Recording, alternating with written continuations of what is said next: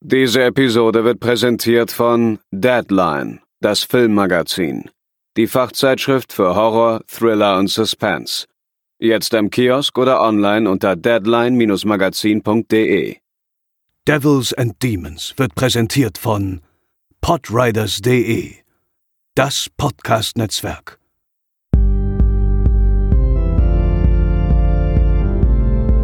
They're coming to get you, Barbara. For you.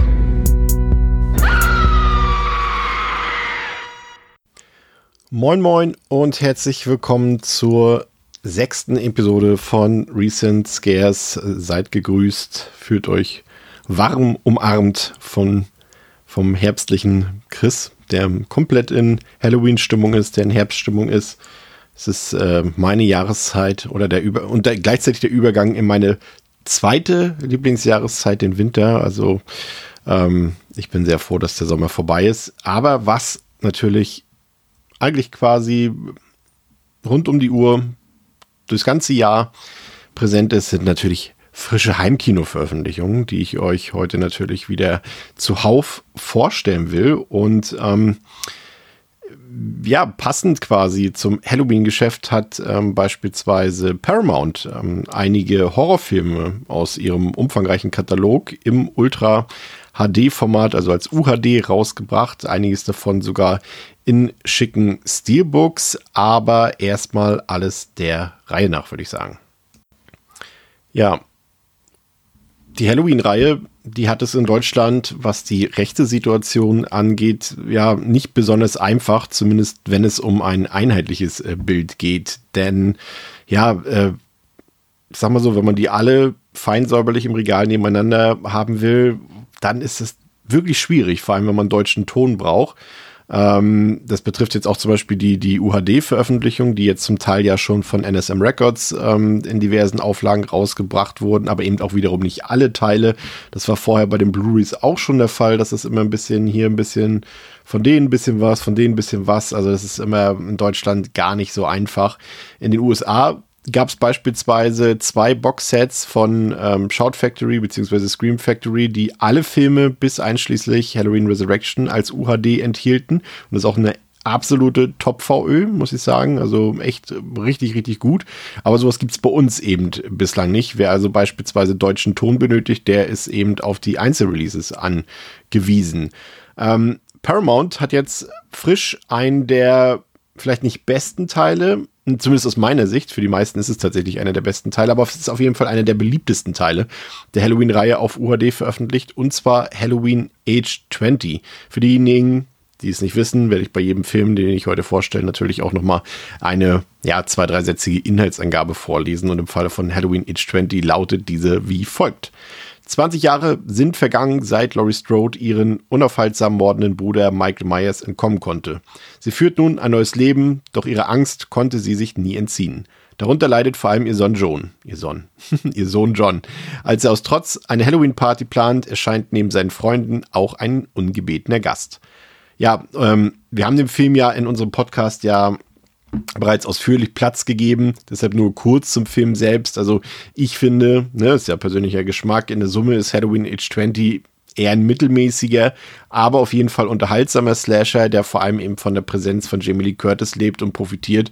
Ähm, man war ja damals zu dem Zeitpunkt einfach vielerorts schon zufrieden damit, dass das wieder ein ordentlich geschriebener hochwertig produzierte Halloween-Film ist, ohne viel Quatsch, wie man ihn zum Beispiel aus äh, Halloween 6 kannte, weshalb der Film, glaube ich, am Ende bei vielen Leuten besser wegkam und kommt, als er eigentlich ist.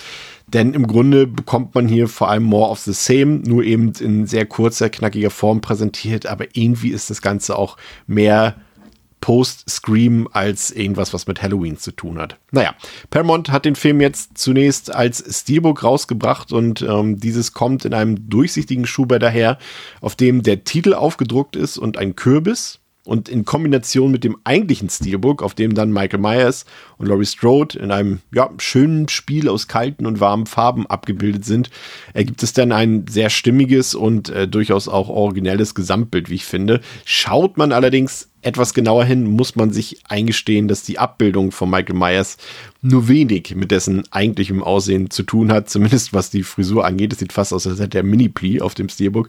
Aber gut.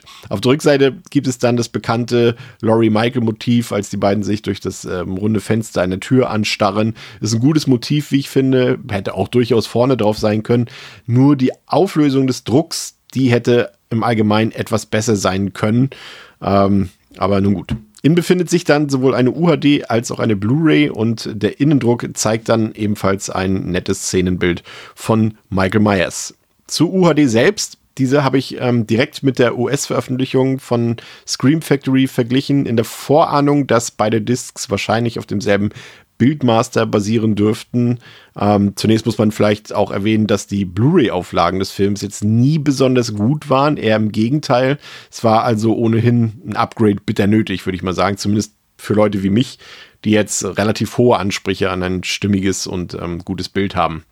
Ja, zunächst, es handelt sich um dasselbe Bildmaster, das auch in den USA Anwendung fand. Ähm, dieses serviert uns ein deutlich dunkleres, aber stimmigeres Bild ab als die alte Blu-ray. Ich finde das Herbstgefühl, das kommt richtig gut zur Geltung. Also wenn ich das jetzt sage, wisst ihr, glaube ich, schon, was ich meine, ne? So dieses Halloween-Herbstgefühl. Ähm, das Filmkorn ist sehr präsent und äh, ich habe das Gefühl, das Bild wirkt wirklich sehr natürlich. Ähm, HDR-Feeling kommt auf jeden Fall auf. Wer den Film schon häufiger gesehen hat, der wird auf jeden Fall sofort einen klaren Unterschied erkennen. Und gerade in den Szenen, die bei Tageslicht spielen, kann das Bild wirklich richtig glänzen. Aber zugegebenermaßen ein echtes Wow-Gefühl kommt jetzt bei den wenigsten Szenen auf. Aber das habe ich jetzt auch ehrlich gesagt nicht erwartet.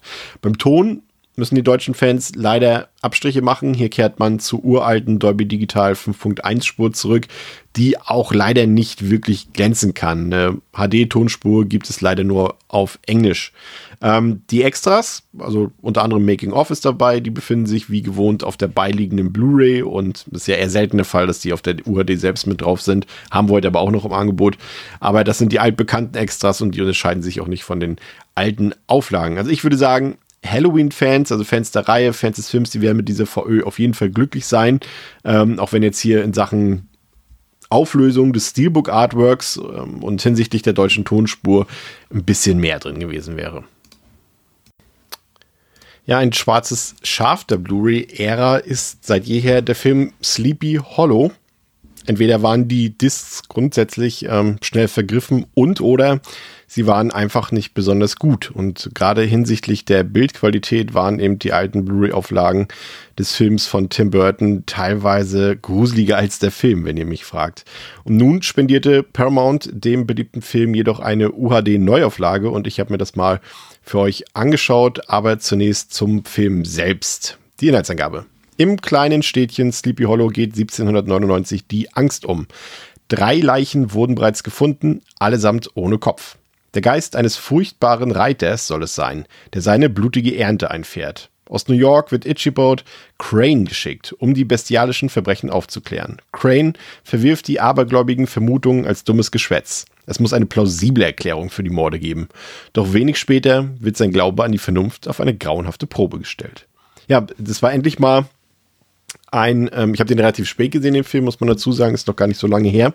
Ähm, haben wir auch im Podcast drüber gesprochen. Ne? Das war, glaube ich, sogar mein erstes Mal, als ich den gesehen habe. Weiß ich gar nicht mehr genau. Auf jeden Fall war das endlich mal ein Film von Tim Burton, Johnny Depp, der mir wirklich gefallen hat.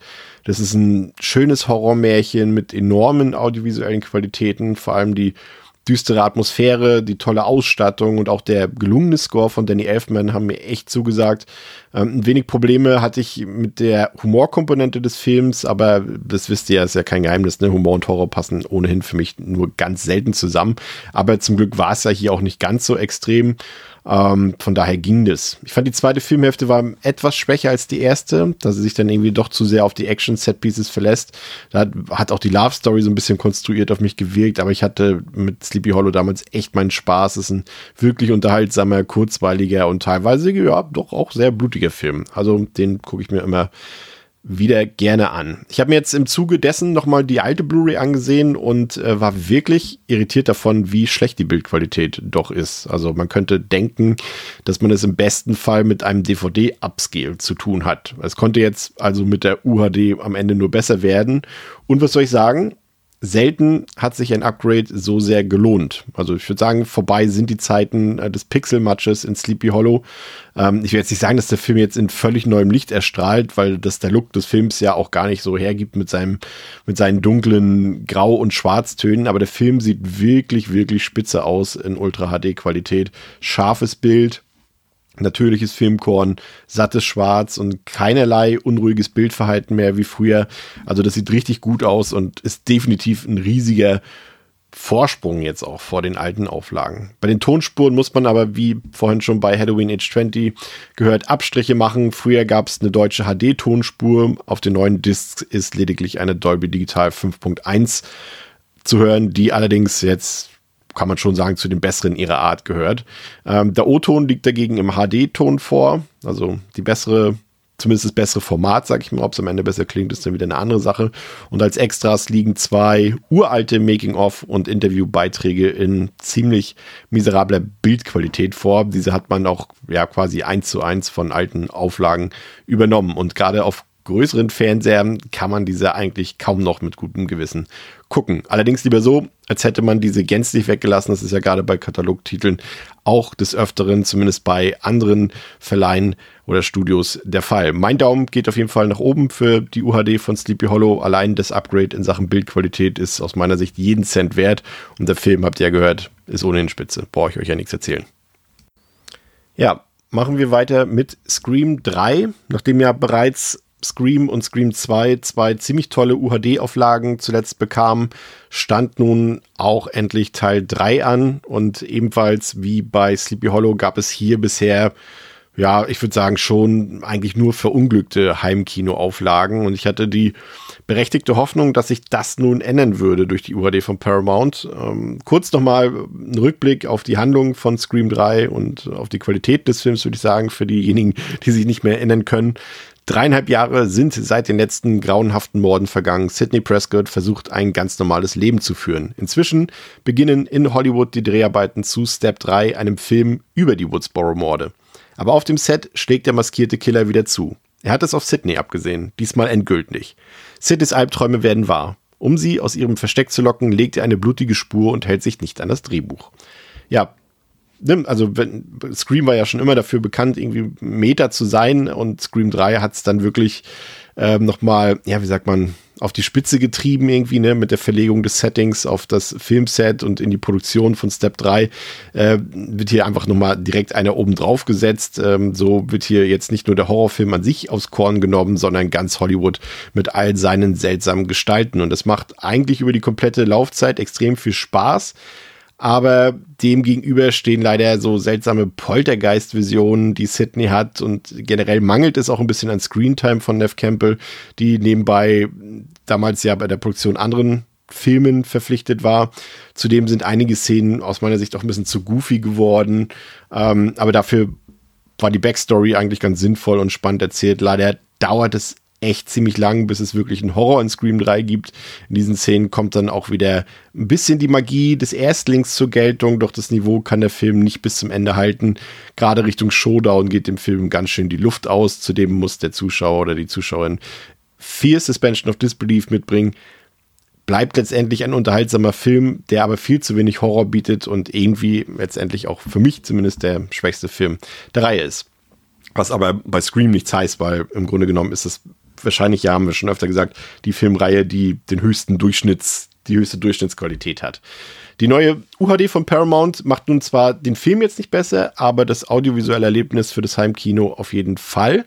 Im Vergleich zur alten Kinowelt Blu-ray sieht der Film auf der neuen HD nämlich wirklich richtig, richtig gut aus. Dank HDR bekommt man kräftige, aber auch natürliche Farben und auch der Schwarzwert ist richtig gut. Die Auflösung sitzt, man kann bis ins kleinste Detail alles gut erkennen und so lässt sich der Film wirklich, ich sage heute sehr oft wirklich, aber er lässt sich wirklich und endlich schön angucken. Beim Ton gibt es im Vergleich zu früher, zieht sich jetzt ein bisschen durch die Episode, wieder ein Rückschritt. Statt einer deutschen HD-Spur gibt es wie üblich bei Paramount-Katalogtiteln nun eine Dolby Digital 5.1 Spur, die ihre Sache aber wirklich ordentlich macht.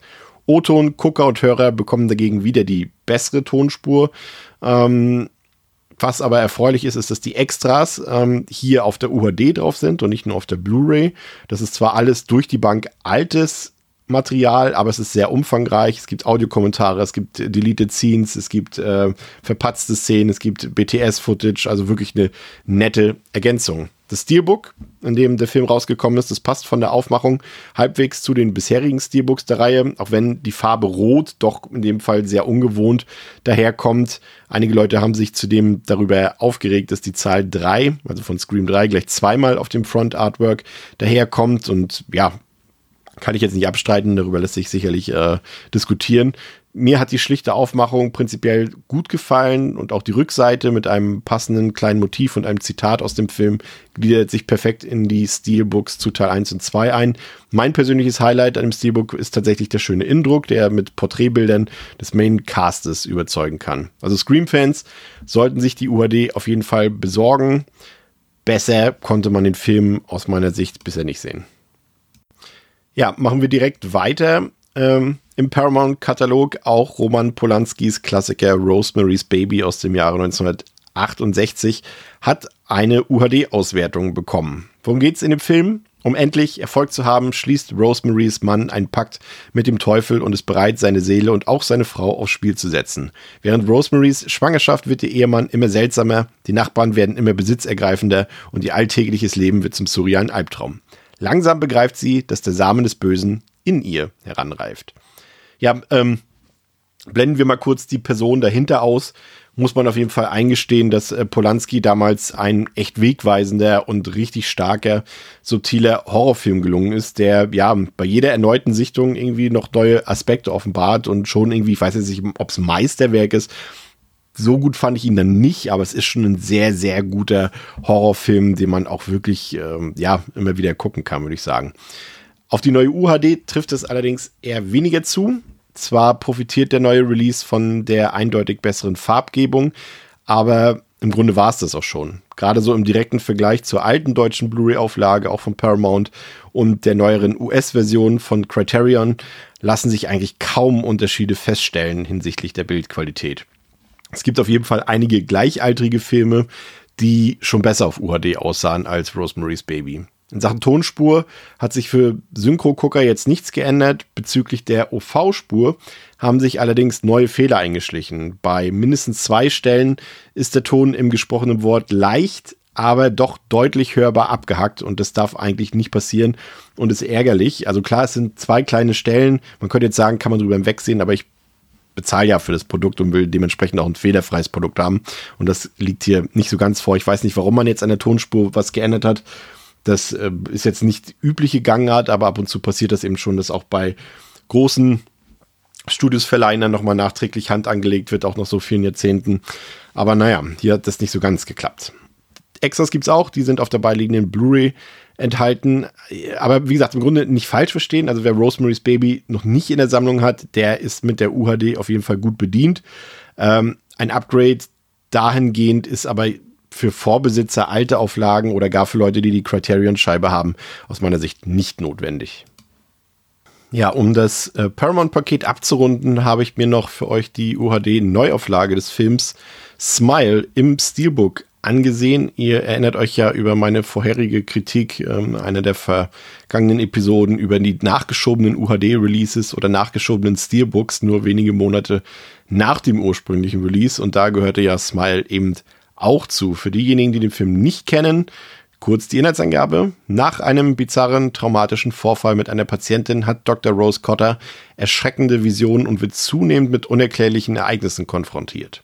Eine bösartige, übernatürliche Kraft scheint fortan ihr Leben zu bestimmen und sie zu terrorisieren. Um zu überleben und dieser schrecklichen neuen Realität zu entkommen, muss sich Rose den Dämonen ihrer eigenen Vergangenheit stellen. Ja, äh, Smile hat mich ja damals entgegen aller Erwartungen sehr positiv überrascht. Das war ein straighter Horrorfilm, wie ich finde, in, wenn man so will, in bester J-Horror-Tradition ein wenig, der ja mit seinen platten, vorhersehbaren, aber extrem effektiv gestalteten Schockmomenten eigentlich gut funktioniert hat. Also ich habe mich zwar jetzt nie erschreckt oder dergleichen, verstehe aber durchaus, warum irgendwie 95 Prozent der gewöhnlichen Kinozuschauenden davon Albträume bekommen haben. Und äh, so bewerte ich dann den Film halt auch. Also als jemand, der über 1000 Horrorfilme gesehen hat, äh, erschreckt mich halt heutzutage kein Jumpscare der Welt mehr. Und deshalb ähm, setze ich auch nicht diesen Maßstab an den Film an. Für die meisten normalen, vor allem jüngeren Zuschauenden dürfte das einfach ähm, irgendwie gefühlt der gruseligste Film sein, den sie vielleicht bis jetzt gesehen haben. Aber auch davon abgesehen, die Produktion ist hochwertig, die Musik ist richtig toll und auch die Hauptdarstellerin hat ihre Sache richtig, richtig gut gemacht. Die eigentliche UHD, UHD-Veröffentlichung kam im, ich glaube, es war im Dezember 2022 auf den Markt. Und nun wurde jetzt nochmal das erwähnte Steelbook nachgeschoben. Ähm, an der eigentlichen Disk hat sich dementsprechend auch nichts geändert. Das Bild ist knackenscharf und wirkt ja sehr filmisch dabei hat erkennbares Filmkorn. Es gibt hier absolut keinerlei Grund zu meckern. Im Gegenteil, ich würde wirklich sagen und behaupten, die Scheibe gehört zu den besten UHDs, was neuere Filme angeht. Äh, schade ist nur, dass hier wieder, ähm, ja, wieder auf ein altes Tonformat Wert gelegt wurde. Bei älteren Filmen mag das ja noch durchgehen, aber für einen Film aus dem Jahre 2022, der da erst ins Kino kam, ist eine deutsche Dolby Digital 5.1 Spur einfach zu wenig. Ähm, Gerade wenn man das im Vergleich setzt, der O-Ton ist genial abgemischt und ist ein echtes Highlight, gerade weil es bei Smile eben auch auf die Tonspur ankommt, aufgrund der Jumpscares und der tollen Filmmusik.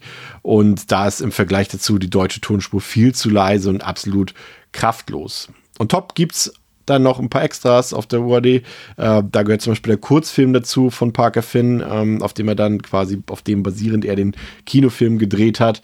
Ähm, ja, das Steelbook das ist ja quasi das einzig Neue daran. Das kommt in schwarz und roten Farben daher und zeigt auf der Vorderseite den Schriftzug des Films und einen umgedrehten Kopf, beziehungsweise, ja, es ist eigentlich nur der Kopf, nicht der Oberkörper, mit einem fiesen diabolischen Lächeln drauf. Ein ziemlich gelungenes Motiv aus meiner Sicht. Ich mag auch die matte Gestaltung, der matte Druck, der passt dazu. Auf der Rückseite ist fast ein bisschen ähnlich wie bei den Scream Steelbooks, ist dann einfach so ein Schriftzug, so ein Zitat quasi, in großen Lettern drauf geschrieben, once you see it, it's too late, steht da drauf. Und dann gibt es noch einen Indruck, der dann einen Filmstil aus dem Film eben zeigt. Also wer die UHD hat, muss hier natürlich nicht aufgrund der Verpackung das Ganze nochmal austauschen. Wenn im Film aber gerne frisch in der Sammlung hätte, bekommt ihr auf jeden Fall, würde ich sagen, das beste Gesamtpaket fürs Regal und den Player. Aber wie gesagt, Achtung, von der deutschen Tonspur bitte nicht zu viel erwarten. Ja, und da wir auch schon bei theoretisch unnötigen Steelbook-Neuauflagen sind, haben wir natürlich auch das neue Prachtexemplar von Evil Dead Rise im Angebot im UHD-Steelbook von Warner Brothers. Ich hatte euch die UHD ja schon bereits beim letzten Mal vorgestellt und mich ja tierisch aufgeregt über die Ankündigung ähm, des zusätzlichen UHD-Steelbooks, ähm, zumal ja auch noch neue Extras angekündigt waren, die eben auf der Erstauflage nicht drauf waren, ähm, aber auch nicht klar war, welche genau das sind. Und nun ist dieses Steelbook da. Ich habe es mir für euch angesehen und es gibt tatsächlich zwei Extras, ähm, die auf der anderen Scheibe nicht drauf waren. Auf der einen Seite gibt es ein kurzes, siebenminütiges Promo-Making-of besser als nichts, sage ich jetzt mal. Und auf der anderen Seite gibt es einen ausführlichen, wirklich auch hörenswerten Audiokommentar mit äh, Regisseur Lee Cronin und den beiden tollen Hauptdarstellerinnen Alyssa Sutherland und Lily Sullivan. Ansonsten hat sich nichts geändert und ich bleibe jetzt trotz dieser sehr bescheidenen Veröffentlichungspolitik dabei, dass in Sachen Bild- und Tonqualität, was neuere Titel angeht, Evil Dead Rise, ja, in diesem Jahr auf jeden Fall mein Heimkino-Favorit sein und bleiben wird. Das Steelbook ähm, selbst präsentiert das ja, internationale Steelbook Artwork, Artwork sage ich mal, allerdings mit Abdruck des Filmtitels, was jetzt nicht in allen Ländern der Fall war. Und auch der Druck des Steelbooks sieht deutlich besser aus, als es die Vorschau damals hat vermuten lassen. Auf der Rückseite ist dann die markante Käsereibe abgedruckt. Wir wissen es ja selbst. Ne? Käsereibe war irgendwie so das Promo-Ding da und am Ende spielte sie eine ganz kleine Rolle. Aber gut, was soll's. Erstaunlicherweise und enttäuschenderweise hat man für den Indruck äh, quasi dasselbe Bild von dieser Käsereibe verwendet. Warum auch immer. Es gab ja eigentlich genügend Motive zur Auswahl, die man hätte benutzen können, aber manchmal weiß ich da auch nicht weiter. Also was soll ich sagen? Wer den Film noch nicht hat und haben will, der sollte sich das Steelbook holen mit den zusätzlichen Extras. Wer schon die Erstauflage aus dem Frühsommer hat, der sollte dabei bleiben. Das wäre zumindest jetzt mein persönlicher Rat und Vorschlag für euch.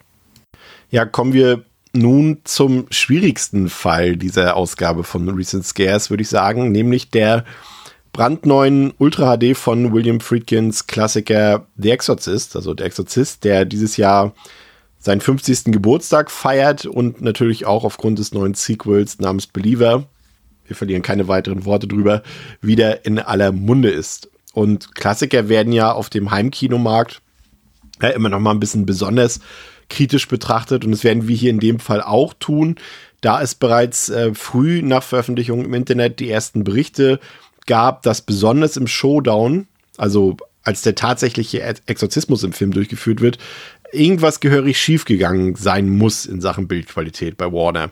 Und ich habe jetzt die UHD schon vorliegen und äh, will euch davon berichten. Über den Film selbst brauchen wir ja wohl ja nicht mehr groß etwas sagen. Für mich ist der Exorzist einer der Top 3 Horrorfilme aller Zeiten. Ich habe den letztens auch zum ersten Mal im Kino gesehen und war genauso fasziniert wie eh und je. Aber nun zur UHD. Ich habe mir für den direkten Vergleich die bisherige Blu-ray-Veröffentlichung von Warner nochmal angesehen, die ähm, ebenfalls ähm, auf zwei Discs verteilt den Urspr die ursprüngliche Kinofassung und den später für die meisten besseren oder später veröffentlichten für die meisten besseren Director's Cut ähm, mit an Bord hat. Und das ist in heutigen Zeiten schon fast ungewöhnlich, würde ich fast sagen. Aber damals lag hier noch ein cooles, informatives, 30-seitiges Booklet bei äh, mit echt guten Texten. Ähm, richtig gut. Also das würde ich mir gerne öfter wünschen, jetzt auch mal außerhalb von Mediabooks. Aber dann gibt es wahrscheinlich keine Existenzgrundlage mehr für die. Naja, in Sachen Bildqualität hatte ich die Blu-ray gar nicht so gut in Erinnerung, aber tatsächlich ist sie ziemlich gut. Es gibt zwar ein paar schwächere Einstellungen ähm, oder Momente, so bei Totalen oder beim Opening im Irak, aber ansonsten sieht der Film auch auf der Blu-ray richtig, richtig gut aus. Ähm, aber, jetzt kommt der wichtige Punkt, in der Tat, ausgerechnet im Finale fällt die Qualität auch hier schon etwas, wenn auch nicht extrem ab. Ähm, da ist so ein dezenter Weichzeichnen drauf, ich habe das Gefühl, dass das vielleicht ein Stilmittel war, mit dem vielleicht Friedkin versucht hat, die Kälte in Regans Kinderzimmer nochmal besonders zu unterstreichen. Ich weiß es nicht genau. Auf jeden Fall ist es hier auch schon so seltsam. Und dagegen gehalten habe ich jetzt nun die neue UHD. Ich habe sie mir aus England importiert und das, diese Disc, die wird auch genauso identisch in Deutschland in diversen Editionen, unter anderem natürlich auch wieder als Steelbook veröffentlicht werden. Und die UK-Version, die bietet die Kinofassung und den Director's Cut getrennt sowohl auf zwei Blu-rays als auch auf zwei UHDs an. Und für vier Discs, muss ich sagen, waren die 20 Euro da doch ganz günstig. Die UHD lässt den Film aus meiner Sicht in einer nochmal deutlich besseren Qualität erstrahlen. Die Farben sind prächtig und kräftig, das Bild einfach auch nochmal eine ganze Spur schärfer. Da wurde erstaunlich noch viel rausgeholt. Auch wenn ja, zum Beispiel Max von Südos Maske äh, noch mehr denn je hier entlarvt werden kann in dieser guten Bildqualität. Ihr wisst ja, ne, er war ja deutlich jünger als seine Rolle damals. Man hat ihn ja dann mit äh, Maske älter gemacht und das sieht man halt, äh, hat man auf Blu-ray schon gesehen, auf der UHD sieht man es noch deutlich, deutlich mehr. Ja, und bis zum Exorzismus ist es ein ziemlich starkes Heimkinoerlebnis, aber mit dem Exorzismus selbst fällt dann leider, ja, die Bildqualität teilweise komplett ab und sieht einfach nicht gut aus, muss man ganz einfach so sagen. Aber ja, wir haben ja eben festgestellt, dass es auch schon zuvor so war, was jetzt nicht unbedingt eine Entschuldigung dafür sein soll. Aber hier fällt es halt nochmal besonders auf, weil die vorherigen 100 Minuten wirklich großartig aussehen auf der UHD. Ähm, und das fällt jetzt natürlich umso mehr dann auf, wenn das so krass abfällt. Das ist irgendwie schade. Das zerstört am Ende auch nichts. Ja, schwierig zu sagen. Ich bin auf jeden Fall der Meinung, dass die Disc auf jeden Fall nochmal deutlich besser ist als die ebenfalls schon gute, vorhin angesprochene Blu-ray-Version. Und wer den Film liebt, ist mein Rat, sollte auf jeden Fall upgraden. Es lohnt sich. Ähm, die günstige UK-Version hat übrigens auch deutschen Ton. Also ich bin jetzt kein Fan von der deutschen Synchrofassung vom Director's Cut, ähm, eher von der originaldeutschen Tonspur, bestenfalls komplett von der OV-Tonspur. Ähm, aber das ist vielleicht, ähm, falls ihr den Film ein bisschen günstiger auf UHD schießen wollt, ist es vielleicht eine Option für euch. Die Extras sind auf jeden Fall wieder ausreichend vorhanden. Es ist auch neues Extra-Material dabei und es ist sehr umfangreich und auf jeden Fall sehenswert. Also ich würde sagen, trotz dieser Schwächen beim Exorzismus eine sehr empfehlenswerte VÖ. Ja, und jetzt sind wir doch noch mal bei Paramount. Es ist noch gar nicht ähm, so lange her, dass uns Paramount eine Blu-ray zum Rom-Com-Klassiker Roman Holiday beziehungsweise Ein Herz und eine Krone aus dem Jahre 1953 äh, mit Gregory Peck und der bezaubernden Audrey Hepburn spendiert hat. Und jetzt, ja, relativ kurze Zeit später gibt es den Film dann auch direkt auf UHD, immerhin im schlanken Keepcase und nicht in irgendeiner Sonderedition. Wer den Film nicht kennt, Audrey Hepburn spielt hier eine Prinzessin, die gegen das höfische Protokoll rebelliert und auf eigene Faust Rom erkundet. Und dabei lernt sie einen amerikanischen Journalisten kennen, der von Gregory Peck gespielt wird, der jedoch auf der Jagd nach einer Exklusivstory vorgibt, die wahre Identität der Prinzessin nicht zu kennen und sie für eine gewöhnliche junge Dame hält. Doch sein Plan gerät ins Wanken, als die beiden sich ineinander verlieben. Und ja, was ist es nicht für ein wundervoller Feelgood-Film? Äh, ja, und auch die Frage, welch wunderschönes Wesen Audrey Hepburn eigentlich damals war, vermutlich äh, ist zumindest meine Meinung, der schönste Mensch, der wie je über diesen Erdball gelaufen ist. Und ihr gemeinsames Spiel mit Gregory Peck hier in dieser romantischen Komödie ist auch echt von Perfektion gekrönt, ist rührend, ist charmant und es ist wirklich sehr, sehr witzig. Und zum Gelingen des Films trägt auch das wundervoll eingefangene Rom bei, sowie die tollen Kostüme, die natürlich alle von Audrey Hepburn getragen werden. Und der größte Pluspunkt des Films und jener, der mich auch dazu gebracht hat, dem Film ähm, eine sehr hohe Wertung zu geben, ich habe dem viereinhalb Sterne gegeben, ist jener, dass es eben kein unnötiges Drama gibt, keine deplatzierte Wendung oder irgendeine schmerzende Tragik gibt. Und das ist wirklich selten und unerwartet bei einem Film dieser Art. Und dennoch haben mich diese sehnsuchtsvollen Blicke der beiden Hauptfiguren in der letzten Szene dann so extrem mitgenommen, so wie es eigentlich und vor allem so von Filmen wie Lost in Translation, La La Land und zuletzt auch Past Lives kannte. Also es ist wirklich Roman Holiday ein wirklich wundervoller, wunderschöner Film. Hut ab. Also falls ihr den noch nicht kennt, schaut ihn euch unbedingt mal an.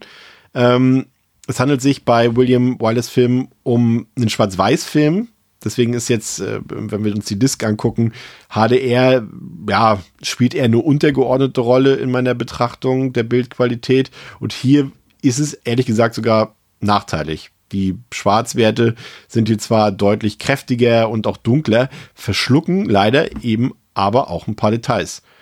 Und auch in allen anderen Belangen lassen sich jetzt Vorteile der UHD maximal mit der Lupe erkennen. Ich würde sogar fast so weit gehen, am Ende die Blu-ray zu bevorzugen. Also der Ton ist auch identisch zum Beispiel zur letzten Blu-ray. Sowohl ähm, die englische als auch die deutsche Tonspur liegen im 2.0 vor.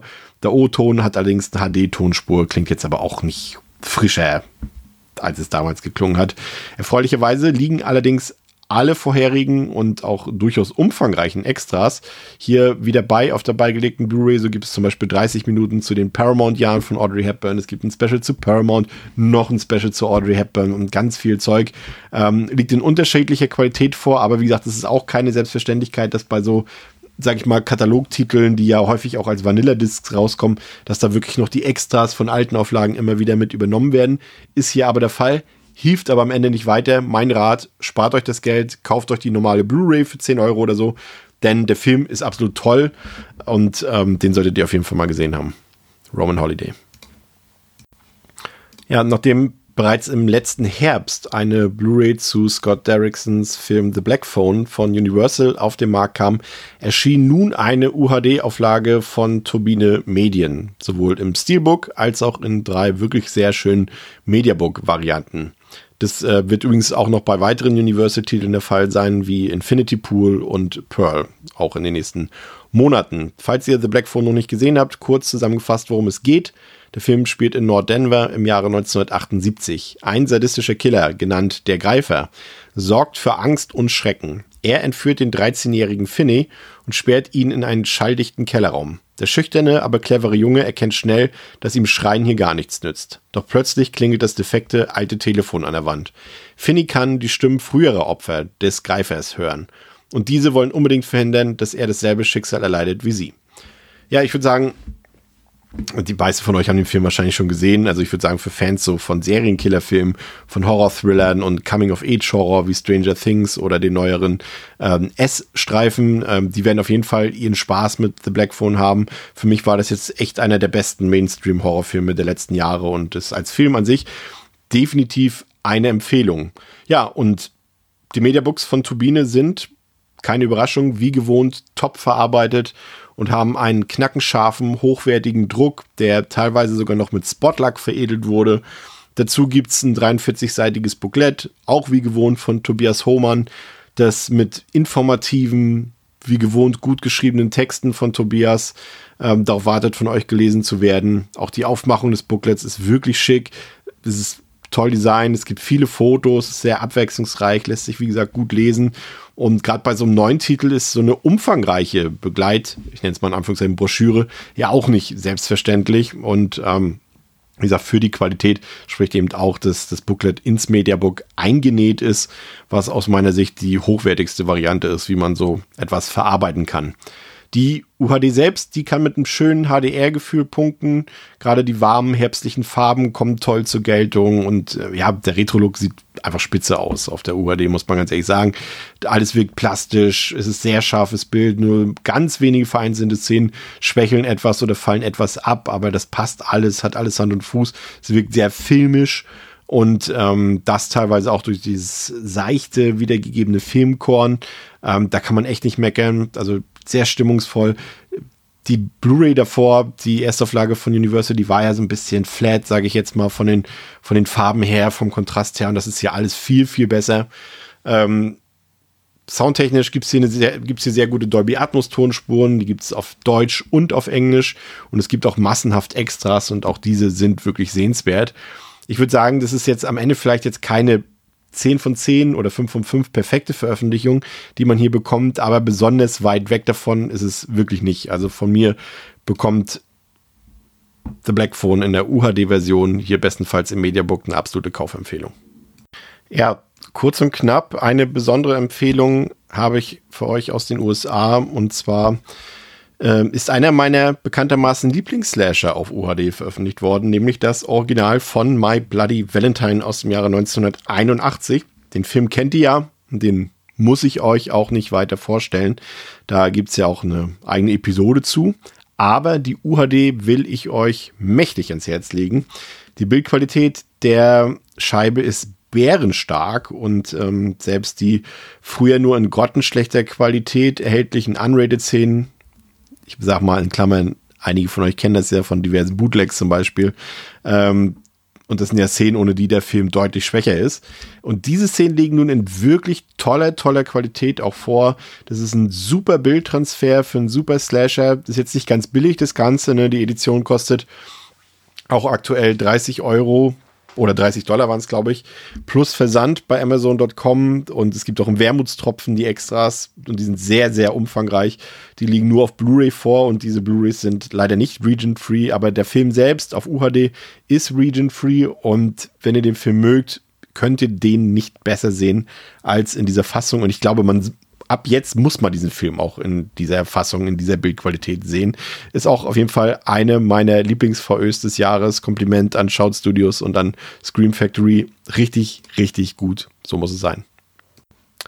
Ebenfalls ganz, ganz großartig ist die weltweit erste UHD-Veröffentlichung der Romcom äh, beziehungsweise des Klassikers Harry und Sally aus dem Hause Cape Light. Film von 1989. Falls ihr den nicht kennt, ähm, kurz die Inhaltsbeschreibung. Männer und Frauen können keine Freunde sein, da ihnen immer der Sex dazwischen kommt. Über den Wahrheitsgehalt dieser These streiten sich die College-Absolventen Harry und Sadie, gespielt von Billy Crystal und Mac Ryan, die sich gerade erst kennengelernt haben während einer 18-stündigen Autofahrt nach New York. Am Ziel angekommen, trennen sich ihre Wege, bis sie sich zehn Jahre und zwei gescheier äh, gescheierte, zwei gescheiterte Partnerschaften später zufällig in einem Buchladen wieder treffen. Die beiden beschließen, nun den Gegenbeweis anzutreten und werden entgegen aller Erwartung beste Freunde. Doch die rein platonische Beziehung aufrechtzuerhalten, fällt den beiden zunehmend schwerer.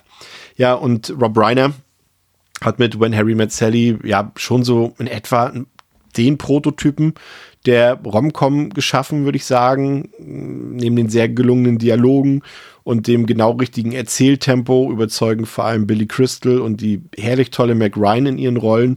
Der Humor ist komplett on point und trotzdem schafft es der Film dabei, wirklich romantisch zu sein. Und, ne, also ich habe ich hab den jetzt, wie gesagt, jetzt äh, habe den vor ein paar Jahren mal gesehen, habe den jetzt wieder gesehen, habe mir wirklich die Frage gestellt, ob, ob niemand mehr solche schönen Romanzen auf der Leinwand sehen will Oder warum ist heute irgendwie alles vollgepumpt mit irgendwelchen schlechten Gags oder purem Kitsch? Keine Ahnung. Aber man kann ja zum Glück Filme wie Harry und Sally immer und immer wieder ansehen und ähm, das sollte man noch tun. Zum Beispiel jetzt auf dem UHD-Mediabook von Cape Light, ähm, das rausgekommen ist letzte Woche. Das Mediabook ist schön gestaltet und klassisch, schlicht gestaltet, würde ich gleichzeitig auch sagen. Und ähm, ja, weist die übliche lobenswerte Cape-Qualität auf. Das ähm, Booklet, das äh, sehr umfangreiche, stammt von Jenny Jecke. Die schreibt, glaube ich, sonst unter anderem für Movie Pilot. Und das Booklet beschäftigt sich eben ausführlich mit der Entstehung und den Hintergründen des Films, mit dessen Wurzeln, aber auch dessen Einfluss auf die Filmwelt. Das Booklet ist gut bebildert. Ähm, ich habe es gut, also relativ schnell durchgelesen, weil es einfach gut geschrieben war. Ähm, ebenfalls lobenswert sind die Extras auf der Disc. Es gibt einen Audiokommentar, es gibt äh, mehrere Dokus, es gibt Deleted Scenes. Aber der große, große Pluspunkt dieser Folge ist wirklich die Bildqualität. Also die ist überragend. Also das ist ja ein Herbstfilm, sage ich jetzt mal, ein Herbstmutfilm. Und das kommt jetzt optimal hier durch HDR und Co. zur Geltung. Und das sieht wirklich, wirklich toll aus. Das Bild ist enorm detailreich und bewahrt sich gleichzeitig trotzdem diese natürliche Filmhaftigkeit. Also da muss ich wirklich sagen, ein echter Top 4K-Transfer. Dazu gibt es DTS HD Master 5.1 Spuren, sowohl auf Deutsch als auch auf Englisch. Ich finde, das ist einer der Filme, die man noch heute noch gut auf Deutsch gucken kann. Das ist eben so diese 80er Jahre Synchros. Ne? Ich bin ja, wie gesagt, ich gucke ja auch gerne OV, aber so Filme aus den 80er Jahren kann man halt im deutschen Synchros auch echt immer gucken, zumindest so was Blockbuster angeht oder was so richtige Kinofilme angeht. Also wenn ihr mich fragt, ist das eine der besten deutschen UHD-Veröffentlichungen, die es überhaupt bis jetzt gab. Eine absolute Empfehlung, wenn ihr solche Filme mögt, wenn ihr auch mal ein bisschen über euren Schatten springen könnt und euch mal was Romantisches angucken wollt. Harry und Sally, UHD, Cape Light, Kaufempfehlung. So, jetzt kommen wir mal zu einem Film, der jetzt äh, nicht so ein Blockbuster ist oder so weltberühmt und weltbekannt ist. Auch ein eher neuerer Film aus dem Jahre 2022. Der heißt Hunt Her, Kill Her. Und ähm, ich erzähle euch mal kurz, um was es geht. Als Karen ihre erste Nachtschicht als Reinigungskraft in einem Lagerhaus antritt, ich glaube, es ist eher ein Baumarkt, ahnt sie noch nicht, welcher Horror ihr dort bevorsteht. Eine Gruppe maskierter Männer bricht in das Gebäude ein und macht Jagd auf sie. Ein blutiger Überlebenskampf beginnt, in dem Karen alles geben muss, um das Gebäude noch lebend verlassen zu können. Ja, Hunter Killer ist ein Low-Budget Home Invasion Horror Thriller, würde ich sagen, bei dem man das Home eigentlich streichen kann und durch Work ersetzen kann. Ansonsten funktioniert hier eigentlich alles nach den bekannten Genreprinzipien. Eine wehrlose Frau wird von maskierten Leuten überfallen, durchlebt ihren Character Arc, wird zur Heldin, wächst über sich hinaus und rächt sich dann am Ende. Was dabei gefällt ist, dass die Hauptdarstellerin natürlich und realistisch daherkommt und nicht wie ein Supermodel, das plötzlich zur Superheldin wird was ich natürlich generell nicht ausschließe, aber doch viel häufiger zu sehen ist als eben jene Variante, die Hunter Killer sich zu eigen macht.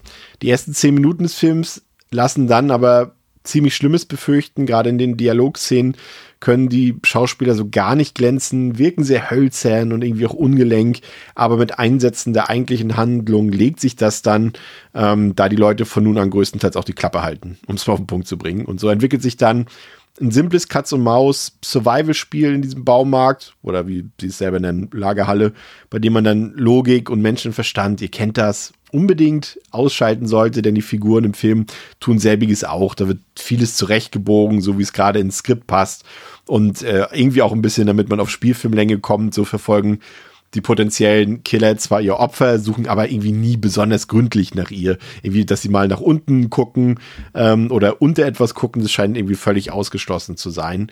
Ähm, so kommt zwar halbwegs Spannung auf, aber da wir es eben dann doch nur mit einer einzelnen Protagonistin zu tun haben, ist eben so früh klar, dass wir nicht wirklich um ihr Leben fürchten werden.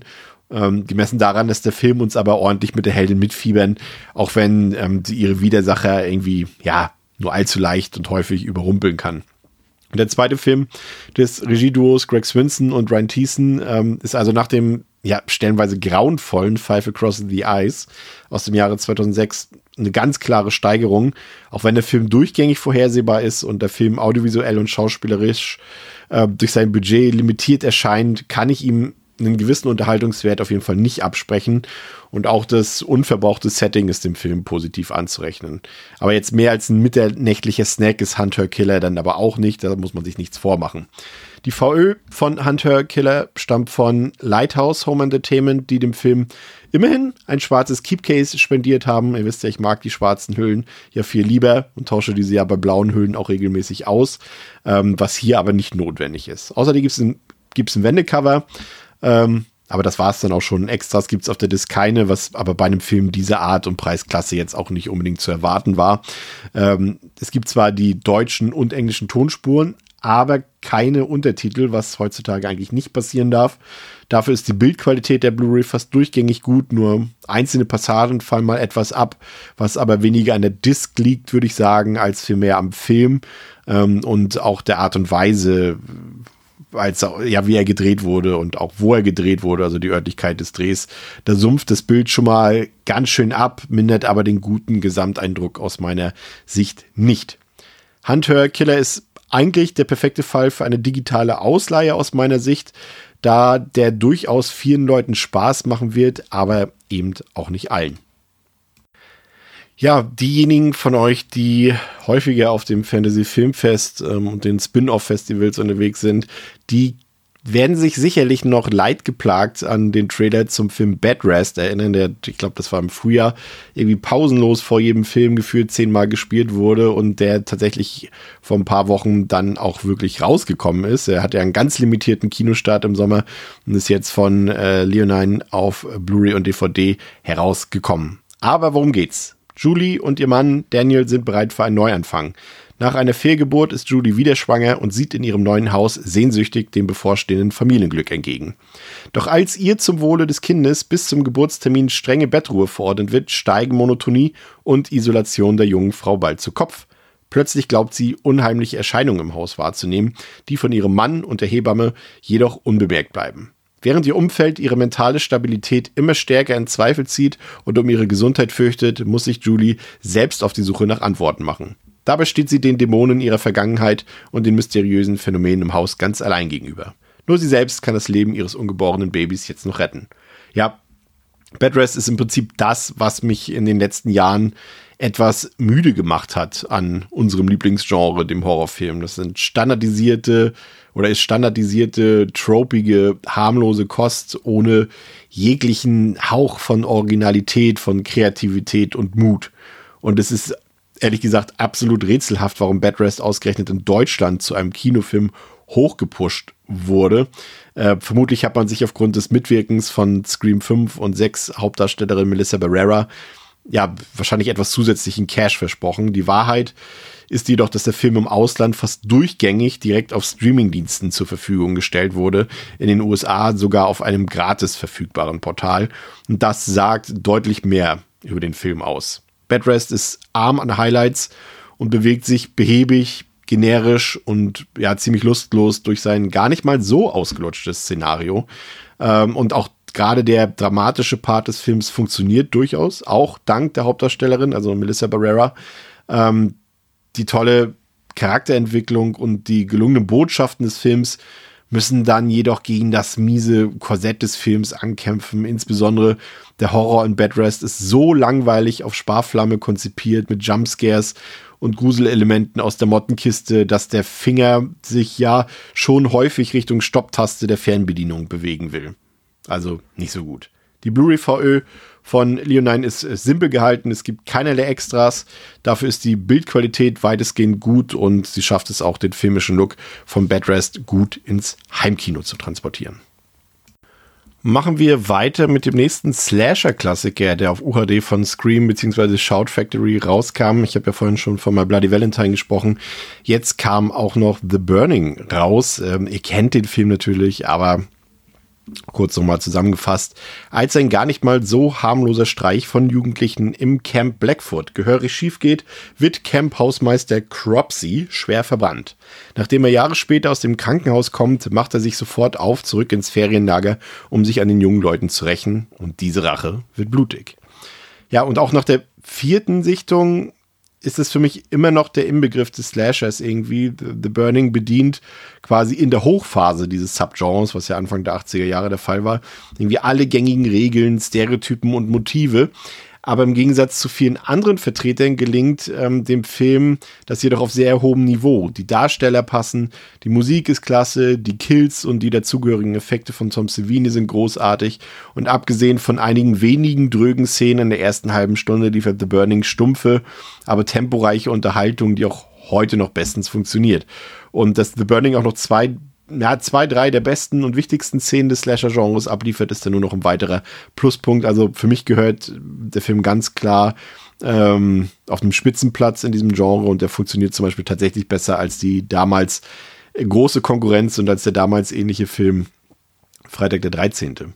Ja, und bisher stammten die gängigsten, bekanntesten und vermutlich auch besten Veröffentlichungen des tollen Slashers von Arrow Films und von Tumbide Medien, zumindest was den europäischen Region Code angeht. Aber in den USA hat eben das gefeierte Label Scream Factory nun eine UHD rausgebracht, die glücklicherweise wie 99 Prozent aller UHDs weltweit region-free ist. Ich habe mir also die Scheibe besorgt und für euch getestet und muss sagen, dass ja, ich extrem angetan bin von dem Release, wie eben auch bei, bei Bloody Valentine. Ähm, der Film kommt hier in einem Keepcase daher mit Pappschuber ähm, und da ist eine UHD drin sowie eine Blu-ray, die jedoch eben weiterhin region-locked ist. Also die könnt ihr nicht abspielen, wenn ihr nicht einen dementsprechenden ähm, Blu-ray-Player habt oder UHD-Spieler habt. Aber wie gesagt, das ist wichtig zu wissen, weil sämtliche Extras hier eben auf dieser Blu-ray zu finden sind. Also die könnt ihr dann nicht sehen. Ähm, aber es geht ja vordergründig um den Film und ähm, der ist auf der UHD drauf, die könnt ihr abspielen. Und für diese UHD wurde ein neuer 4K-Scan vom Originalnegativ des Films genutzt und mit Dolby Vision als HDR-Format versehen. Und das sieht man auch. Also der Film sieht ungemein filmisch aus, hat natürliches Filmkorn. Ähm, aber am meisten begeistert haben mich tatsächlich die tollen Farben, der Schwarzwert und die Kontraste. Und bis auf ein paar ganz wenige Shots, die vermutlich eher aufgrund der Unfokussierung der Kamera in diesen Szenen entstanden ist, ähm, liefert die UHD, UHD echt ein konstant großartiges äh, ja, Filmerlebnis ab. Also gerade durch die tolle Farbgebung kommt auch dieses Sommergefühl des Films nochmal besser durch, als es je zuvor der Fall war. Also da kann man echt nicht meckern. Als Tonspur gibt es den Film natürlich ausschließlich in der OV-Fassung. Hier mit einer DTS HD 2.0 Tonspur, die jetzt einen ordentlichen Eindruck hinterlässt. Äh, bei Einsatz der tollen Filmmusik sogar noch besseren, aber es reißt jetzt auch jetzt keine Beine und Arme aus. Nee, wie sagt man? Keine. Na, ihr wisst schon. Auf jeden Fall im direkten Vergleich mit der Turbinescheibe, die ja noch nicht so alt ist, aber auch mit jener von Arrow Films fällt auf, dass der Unterschied in Sachen Bildqualität wirklich exorbitant ist. Und das nicht, weil die genannten Scheiben nicht gut wären, sondern weil die UHD von Scream Factory wirklich außerordentlich stark ist, teilweise sogar phänomenal gut ist. Aber wer jedoch eine deutsche Synchronfassung braucht und auch auf die tollen Extras nicht verzichten will, die übrigens identisch sind, mit, ähm, mit der deutschen Fassung, der ist eben mit der Turbinescheibe auch gut bedient, zumal der Import aus den USA natürlich mit, ja, irgendwo, was waren es jetzt, 35, 40 Dollar, glaube ich, jetzt auch nicht gerade günstig ist, wenn man dann auch noch die Versandkosten dazu rechnen muss. Aber Top-Veröffentlichung, darüber gibt es eigentlich keine zwei Meinungen. Ja, kommen wir noch zu einer weiteren Veröffentlichung aus dem Ausland, nämlich den Film The Postman Fights Back aus dem Jahre 1982, kam auf Blu-ray raus von 88 Films. In The Postman Fights Back geht es um den Postkurier Ma, der gemeinsam mit drei weiteren Mitstreitern auf einer geheimen Mission ist. Gemeinsam müssten sie eine Fracht in das Rebellenlager bringen. Doch schon bald stellt sich heraus, dass die Reise viel gefährlicher und abenteuerlicher wird, als sie es sich je vorstellen konnten. Es wird um ihr Schicksal und das Schicksal ihres Landes gehen. Ja, und The Postman Fights Back ähm, war 1982 einer der ersten Filme von Ronnie Yu. Er schickt hier seine Heldinnen und Helden durch eine recht simple Geschichte von A nach B, um C dort abzugeben. Anfangs schleppt sich der Film auch ganz schön, doch dann dreht er richtig auf mit Tempo, Spannung, vielen, vielen Action-Szenen, die es auch echt in sich haben und schön hart und konsequent sind. Und auch wenn der Film ein paar Jahre älter wirkt, als er eigentlich ist, macht es wirklich ordentlich Spaß, da auch das tolle Winter-Setting bestens funktioniert und so wird der Film minütlich aufregender und äh, besser bis zum tollen Finale. Und allein für Eddie Co. als äh, Ninja in, in Winterhandschuhen muss man den Film einfach lieben. Ja, und der Film wurde wie erwähnt von 88 Films, als äh, Blu-ray im Keepcase ähm, mit Slipcover veröffentlicht. Das Wendecover ziert auf der einen Seite ein fantastisches neues Artwork und da auf der anderen Seite das klassische Postermotiv. Dazu gibt es noch ein Poster beiliegend mit zwei Motiven, also ein Wendeposter. Ähm, auf der Disc liegen, das ist der Hongkong-Cut, der dabei ist und der etwas kürzere Export-Cut. Der erste, also der Hongkong-Cut, der liegt im O-Ton mit englischen Untertiteln vor. Der Export-Cut liegt ähm, auf Englisch mit Untertiteln vor. Die Fassungen unterscheiden sich dann aber lediglich durch ein paar nicht so relevante Handlungsszenen. Das heißt, der Hongkong-Cut reicht auf jeden Fall aus. Die Bildqualität ist wechselhaft es gibt sicherlich bessere Bildtransfers. Allerdings weiß man ja heutzutage auch, dass in Hongkong und China Filmrestauration und Aufbewahrung jetzt nicht den aller, allergrößten Stellenwert hat. Von daher geht das schon in Ordnung. Als Extras hat die Disc diverse Audiokommentare und auch Archivinterviews, unter anderem mit dem beliebten und großartigen Shoyun Fat.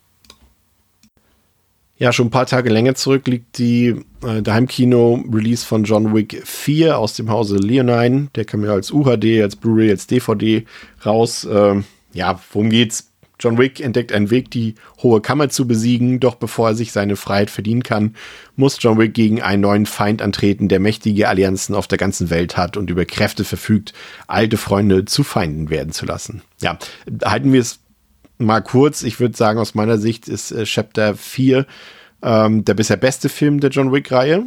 Also die erste Hälfte fühlt sich noch ein bisschen wie ein DLC an, um an der Videospielsprache zu bleiben, zu Teil 3 oder wie ein John Wick 3.5, aber spätestens in der zweiten Halbzeit gibt der Film nochmal eine Spur mehr Gas und liefert mit der Berlin-Sequenz, den Fights am Arc de Triomphe, äh, der Top-Down-Sequenz in Hotline Miami-Manier und dem Pre-Showdown an den Treppen zur Sacré-Cœur wirklich vier der besten Action-Szenen der letzten zehn Jahre ab. Das war wirklich einfach großartig. Äh, diese ja, die Greenscreen-Elemente und das CGI-Blut sind ja leider elementarer Bestandteil der Reihe, aber irgendwie sind sie verzeihbar, weil gerade bei der Masse an Opfern ähm, dürften die Bloodpacks wahrscheinlich irgendwie oder die Bloodscripts unbezahlbar sein für so eine Produktion. Gefallen hat mir, dass der Film weniger talky unterwegs ist als sein Vorgänger und dass die Nebenfiguren hier wesentlich besser funktionieren. Hier Scott Atkins äh, bekommt einen, ich sag mal, jetzt schon fast legendären Auftritt und darf trotz seines Fettsuits äh, ordentlich austeilen. Und dann ist da auch noch Donnie Yen, der schon fast als zweiter Hauptdarsteller neben Keanu Reeves auftrumpfen darf. Der reißt äh, viele Szenen komplett an sich. Und das ist auch, was ich so charmant finde und was eventuell oder vermutlich auch Keanu Reeves zu verdanken ist. Der Film lässt seine Nebendarsteller oder lässt seinen Nebendarstellern Raum zum Glänzen. Und gerade früher hätte es sowas nie gegeben, dass ein Schauspieler wie Sylvester Stallone oder Arnold Schwarzenegger Leute so gleichwertig neben sich performen lässt, wie es eben John Wick hier mit Donnie Yen und Scott Atkins, aber auch mit äh, Markus Terror anstellt. Also Keanu Reeves scheint also tatsächlich so charismatisch zu sein, wie immer alle erzählen. Ne? Also für mich der beste Film der Reihe, eine ja, einer der besten Actionfilme der letzten zehn Jahre, hat einige der besten Action-Szenen der letzten zehn Jahre und die tatsächlich erstmal auf den ersten Blick sehr lang wirkenden 170 Minuten vergingen, wirklich wie im Fluge. Also falls ihr den Film noch nicht im Kino gesehen habt, holt ihn unbedingt nach. Und Leonine hat jetzt John Wick 4 äh, diverse Veröffentlichungen spendiert. Neben dem üblichen Keepcase, ähm, DVDs, Blu-rays und UHDs gibt es zum Beispiel allein in Deutschland drei verschiedene Steelbooks. Es gibt das UHD-Steelbook, das wie so ein ja, Kritzel-Sketch auf rotem Untergrund aussieht.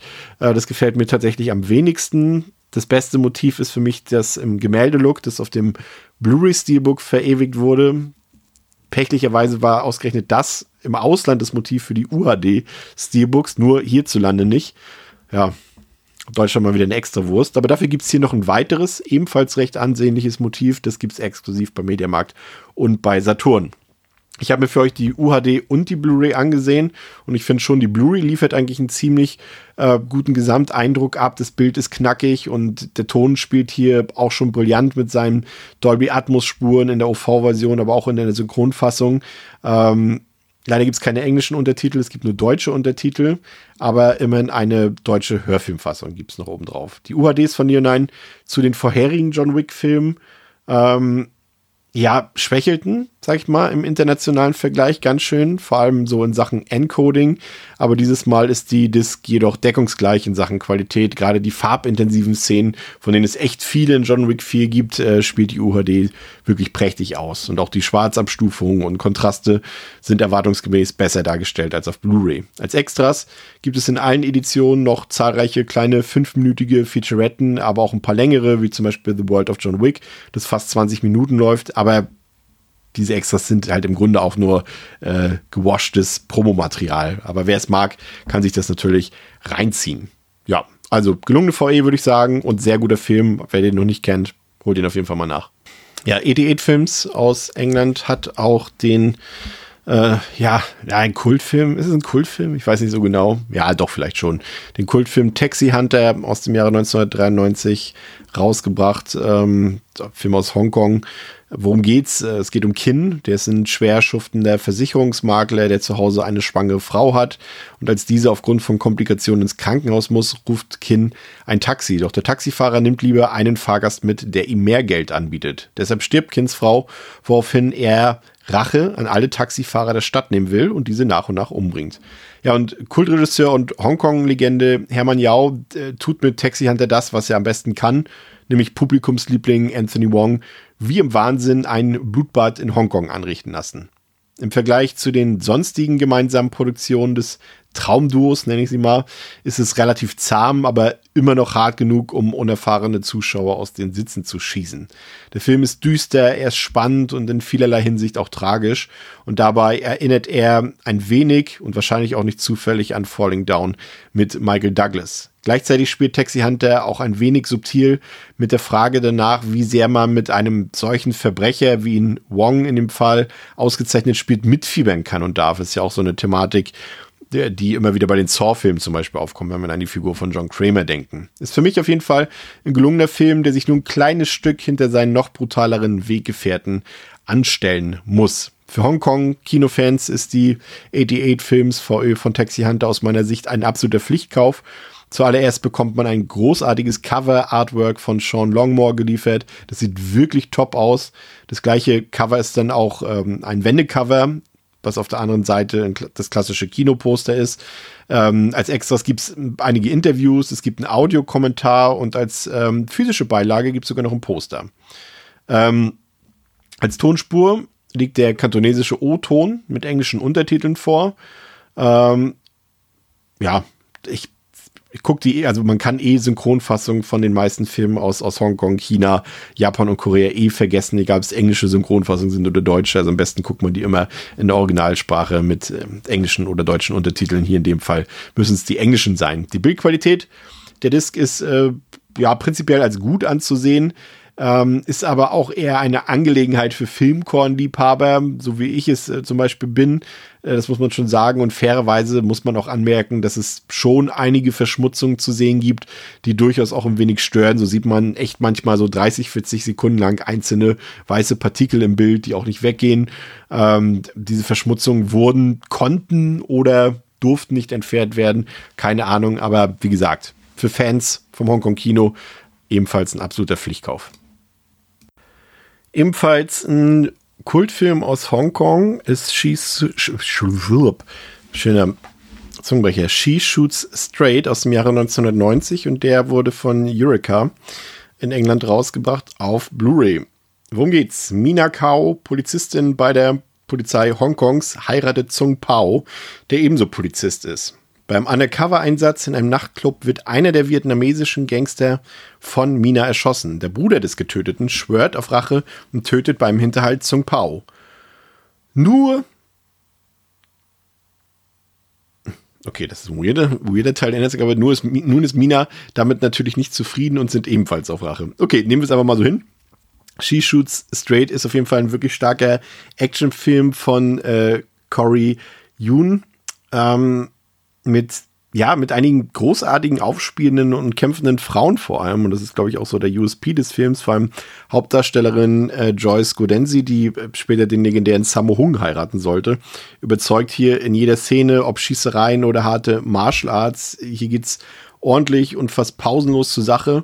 Lediglich im Mittelteil gönnt sich der Film eine eher ja, unnötige Pause, aber das ist wirklich halb so wild jede Action-Szene entschädigt mehr als notwendig für den melodramatischen Durchhänger in der Zwischenzeit. Ich hoffe, ja, ich hoffe wirklich, alle Stunt-Leute haben die Dreharbeiten überlebt. Der Film zeigt einfach mal wieder, dass du auch ohne Männer als Lied einen geilen Actionfilm drehen kannst, auch wenn man natürlich bei einigen Stunts die männlichen Double sehen kann.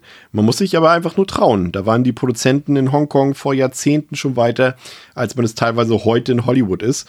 Und ja, mittlerweile ist der Film von Corey Yun ähm, auch einer meiner Lieblingsfilme geworden, würde ich sagen. Jetzt nicht ganz oben, aber schon in meinen, in meinen bekannten äh, Top 188 Loved Ones auf äh, Letterboxd.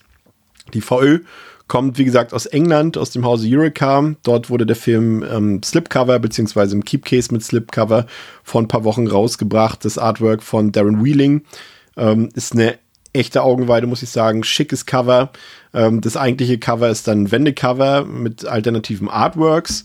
Ähm, und in dem Keepcase liegt zumindest in der Limited Edition auch noch ein Booklet von James Oliver bei, das auch gut über die Hintergründe zum Film aufklärt, gerade auch über die Beziehung zwischen Joyce und äh, Samo und ähm, was das mit dem Film zu tun hat. Sehr interessanter Text. Ähm, an Tonspuren liegen der kantonesische O-Ton vor und ein englischer Dub. Ähm, und dazu gibt es dann auch neu angefertigte englische Untertitel. Als Extras gibt es ein paar nette Featuretten und zwei hörenswerte Audiokommentare. Die Bildqualität hat mir dagegen nicht so ganz zugesagt. Es ist schon soweit in Ordnung und definitiv ein riesiges Upgrade zu der deutschen DVD, die ich hier zuvor hatte. Allerdings wirkt das Bild teilweise stark gefiltert und glatt gebügelt. Da bin ich ja ehrlicherweise nicht so ein Fan von, aber wie gesagt, gerade bei solchen Produktionen aus Hongkong bin ich echt über jede VÖ froh, die es gibt und ähm, unterstütze das auch weiterhin. Noch ein Film aus Hongkong, aber diesmal in der deutschen VÖ, der Film Angel Enforcers aus dem Jahre 1989 wurde Mediabook rausgebracht von Shamrock Media. Worum geht's? Bildhübsche Polizistinnen ausgebildet zu tödlichen Kampfmaschinen, eiskalte, knallharte Engel des Todes im Kampf gegen das organisierte Verbrechen. Schöne junge Frauen bilden ein Spezialkommando zur Vernichtung eines skrupellosen, mysteriösen Gangsterbosses und seines Syndikats. Sie sind die Antwort der Polizei auf Grausamkeit, Brutalität, Sadismus und Mord. Doch das Syndikat schlägt erbarmungslos zurück. Die Engel der Gerechtigkeit gehen durch die Hölle der Gewalt und der gemeinsten Verbrechen, um die Gangster zur Strecke zu bringen. Ja, Angel and Forces äh, von Godfrey Ho, Meister des filmischen Flickenteppichs, nenne ich ihn mal, ist ein Film der klassischen Girls with Guns Machart aus Hongkong, aber ausnahmsweise hat Godfrey Ho hier nicht das gewohnte Copy-Paste-Verfahren verwendet und stattdessen noch echt was abgedreht und dabei, ja, die Körper seiner Stuntleute durchaus überstrapaziert, wie man in einigen der turbulenten Action-Szenen bewundern kann. Teilweise ist die Action zwar ein bisschen weird geschnitten und enthält deshalb viele Anschlussfehler, aber nichtsdestotrotz wird hier ordentlich geballert und gekämpft. Also Actionfreunde können sich hier eigentlich kaum beklagen und Freunde oder Freundinnen einer sinnvollen und kohärenten Geschichte, ja, die können sich schon beklagen, würde ich sagen. Aber immerhin äh, kann man der Story halbwegs folgen und das reicht ja schon. Schade ist ein bisschen, dass der Maincast eher aus Leuten von der Ersatzbank des Hongkong Action Kinos ähm, besteht, aber immerhin gibt es ein paar bekannte und markante Gesichter. Philip Coe ist dabei, Sharon Young ist dabei und vor allem auch Dick Y ist dabei. Also es ist schon in Ordnung. Neben den heftigen Stunts, für die man als äh, verantwortlicher Produzent und Regisseur wohl heutzutage sogar in Hongkong in den Knast kommen würde, begeistert der mal wieder dreiste Diebstahl des äh, Halloween-Themes von John Carpenter. In gleich drei Action-Szenen und auch der Score von Nightman M Street wird hier an einigen Stellen ziemlich schamlos benutzt ulkigste Szene sicherlich die Befeuchtung von Nippel mit Aperol Spritz und anschließender Zweckentfremdung amerikanischer Pornodarsteller. Ich will nicht zu viel verraten, aber das muss man gesehen haben. Was bei einem Trash auf jeden Fall hängen bleibt, Früher hatten selbst die übelsten Actionfilme aus Hongkong bessere Action als die meisten modernen Hollywood-Blockbuster. Ja, Angel Forces wurde hatte ich gesagt, von Shamrock Media in verschiedenen nummerierten Mediabooks veröffentlicht. Ich habe mich für eines der beliebten Ralf Krause Cover Artworks entschieden, bin da eigentlich jetzt nicht so immer der Superfan von und auch das hier ist jetzt kein Hit, aber aus meiner Sicht ist es die hübscheste der drei Varianten. Das Mediabook selbst gehört von der Verarbeitung her eher zur günstigeren Sorte, bietet aber immerhin ein dickes Booklet mit Texten von Christoph N. Kellerbach, der hier ausführlich über die Hintergründe und über die Trivia zu Cast und Crew schreiben durfte. Und ja, gerade über solche kleinen Hongkong-Produktionen findet man oft wenig heraus, weshalb das Geschriebene hier durchaus auch lesenswert ist. Die Bildqualität der Blu-ray geht soweit in Ordnung, fällt in einigen Szenen aber auch stark ab. Als Tonspuren gibt es Deutsch, Kantonesisch und Mandarin. Untertitelt gibt es das Ganze auf Englisch und Deutsch. Empfehlenswert ist die katastrophale deutsche Synchro, die wirklich jeden noch so feuchtfröhlichen Filmabend nochmal extra aufwerten kann. Dann habe ich mir ein B-Movie beziehungsweise ein DTV-Movie angeguckt, der ist Fear the Night. Ist aus diesem Jahr und äh, kam auf Blu-ray, DVD und im Mediabook von Splendid raus. Und in dem Film geht es um die Schwester von Kriegsveteranin Tess, die heiraten will. Ähm, und es ist ein spaßiger Junggesellenabschied in einem abgelegenen Landhaus, eben mit den besten Freundinnen geplant aber die Party wird je unterbrochen, als maskierte Unbekannte das Anwesen umzingeln und mit Pfeil und Bogen zwei der Gästinnen töten. Tess wird schnell klar, dass die Angreifer keine Zeugen hinterlassen werden, sobald sie ins Haus eindringen. Höchste Zeit für die kampferprobte Einzelgängerin, sich mit allen zur Verfügung stehenden Mitteln zu wehren, um die Nacht zu überleben. Ja, Fear the Night ist ein für Maxdome sehr günstig runtergedrehter, größtenteils ja lustlos gefilmter Home Invasion Thriller, der auf den erst, ja, der, der erst auf den dritten Blick, sage ich mal, ein paar wenige Qualitäten erkennen lässt. Anfangs fällt das jedoch wirklich schwer, denn audiovisuell macht der Film absolut gar nichts her. Die Musik ist langweilig oder fehlt gar, die Bildsprache ist auf TV-Niveau und niemand hatte hier scheinbar Interesse daran, Fear the Night irgendwie aufregend zu gestalten. Dazu gesellt sich Abgesehen von Hauptdarstellerin Maggie Q, ein absoluter No-Name-Cast, dessen Qualitäten gänzlich nicht vorhanden sind und auch die Geschichte wirkt wie ein Benchmark-Test irgendwie für ChatGBT oder AI-Generated Scriptwriting. Naja, Hauptdarstellerin Maggie Q wirkt komplett unterfordert und spielt hier absolut monoton ihre stoische Kriegsheldin. Das funktioniert auf einem gewissen Level, aber warum man aus ihrer Figur in Sachen PTSD-Überwindung und Co. nicht mehr rausgeholt hat, bleibt zumindest mir ein Rätsel. Wobei, man hatte vermutlich einfach keine Lust, keine Zeit und kein Geld dafür. Fear the Night sollte möglichst ideenlos und offenbar ohne Aufwand produziert werden. So wird es gewesen sein und auch die Antagonisten und deren Motive sind dumm und komplett uninteressant. Es ist wirklich eigentlich schade, denn Fear the Night hat auf dem Papier Potenzial für einen eigentlich unterhaltsamen Exploitation-Film. Sogar die Gewaltschraube hat man schon relativ anständig hochgeschraubt. Hier durchbohren Pfeile schon mal ein Schädel und Augen, auch Kehlen werden munter durchgeschnitten. Das war zumindest mehr, als ich erhofft habe. Ähm, dann hat man auf der anderen Seite aber auch elendige Hardcuts, die das miese Editing kaschieren sollen, ähm, indem man uns das irgendwie als Zeitsprünge verkauft. Das ist am Ende wirklich nicht besonders gut. Ähm, und trotzdem war ich auf einer ganz niedrigen Ebene irgendwie anständig noch unterhalten. Es macht schon Spaß, Maggie Q dabei anzuschauen, wie sie misogyne Rednecks vernichtet. Also die Rache ist wirklich genugtuend. Ähm, ja, Neil Labut oder Neil Labut, also der ist der Typ, der auch äh, das Wickerman Remake gemacht hat und The Company of Man zum Beispiel. Der hat hier zwar einen 0815 Home Invasion Film geschossen, der absolut keinerlei Highlights aufweist, aber dafür eben doch keinerlei unnötigen Ballast mit sich herumträgt und durchaus für kurzweilige Unterhaltung sorgen kann. Zum Mediabook kann ich in dem Fall nichts sagen, da ich für meinen Test nur die Keepcase Blu-ray besorgt habe. Inhaltlich hat das Mediabook auf jeden Fall nicht mehr zu bieten, außer eben ein Booklet. Ne? Aber ob man dafür jetzt den doppelten Preis zahlen will und das noch bei so einem Film, weiß ich jetzt nicht. Das vorliegende Keepcase besitzt auf jeden Fall ein Wendecover hat ansonsten allerdings keine Extras, auch nicht auf der Blu-ray. Die Bildqualität ist weitestgehend in Ordnung, in den hellen Szenen, aber deutlich besser als in den dunklen Szenen, von denen es in der zweiten Hälfte sehr viele gibt. Es liegen die englische Originaltonspur vor und die wirklich, wirklich grauenvolle deutsche Synchronfassung. Untertitelbar ist das Ganze auf Deutsch und auf Englisch. Also, ich würde den mir mal für 99 Cent ausleihen, wenn ihr einen Rat von mir haben wollt. Mehr aber auch nicht. Ja, und was wäre eine Folge Recent Scares ohne den nächsten chinesischen DTV-Kracher, der es irgendwie auf eine deutsche Disc geschafft hat. Und heute ist es Battlefield Fall of the World aus dem Jahre 2022. Den hat Happy Entertainment auf Blu-ray und DVD rausgebracht.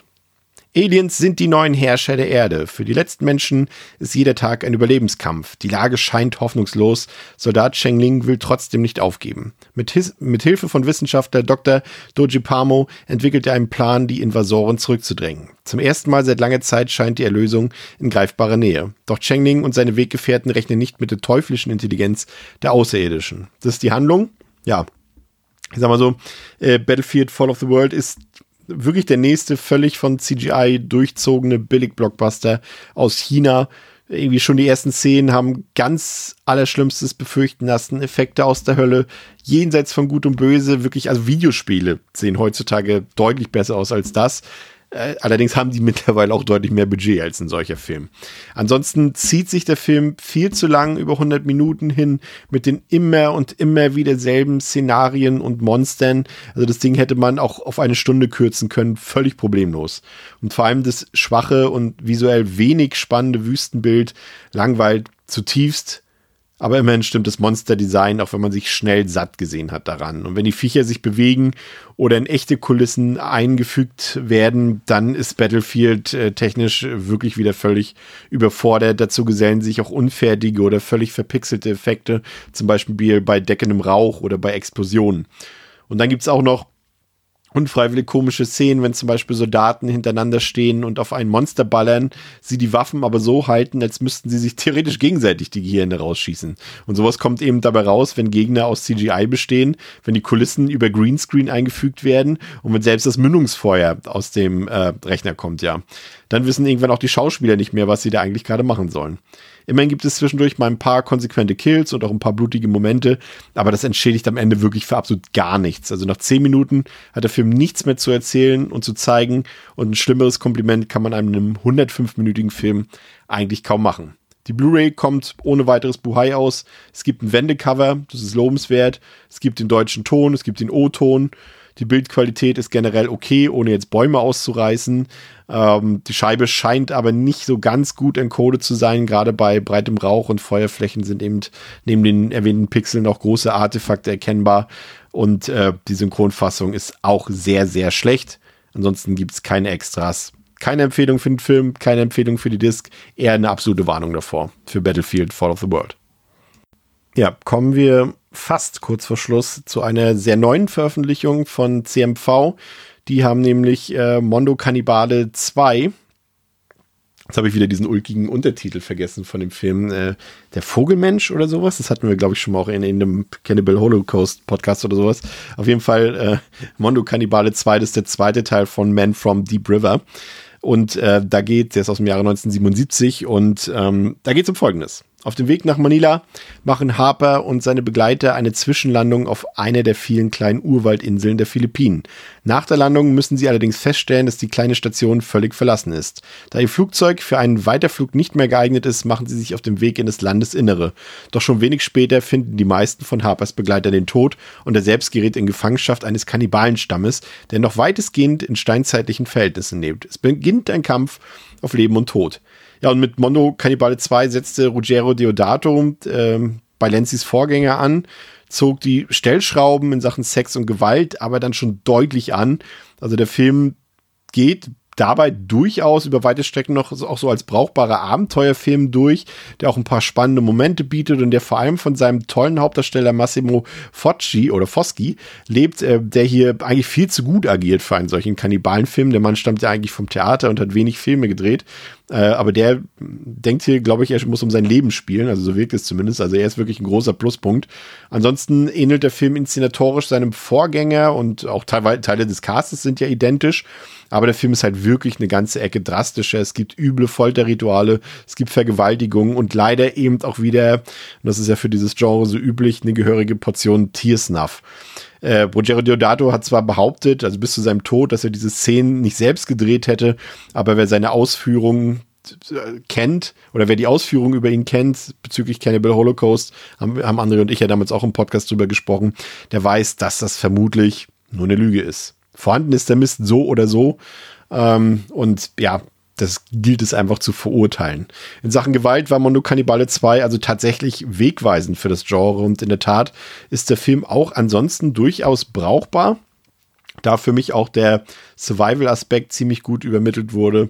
Also ich kann sagen, Fans des Genres, die finden hier auf jeden Fall einen der wenigen guten Kannibalenfilme.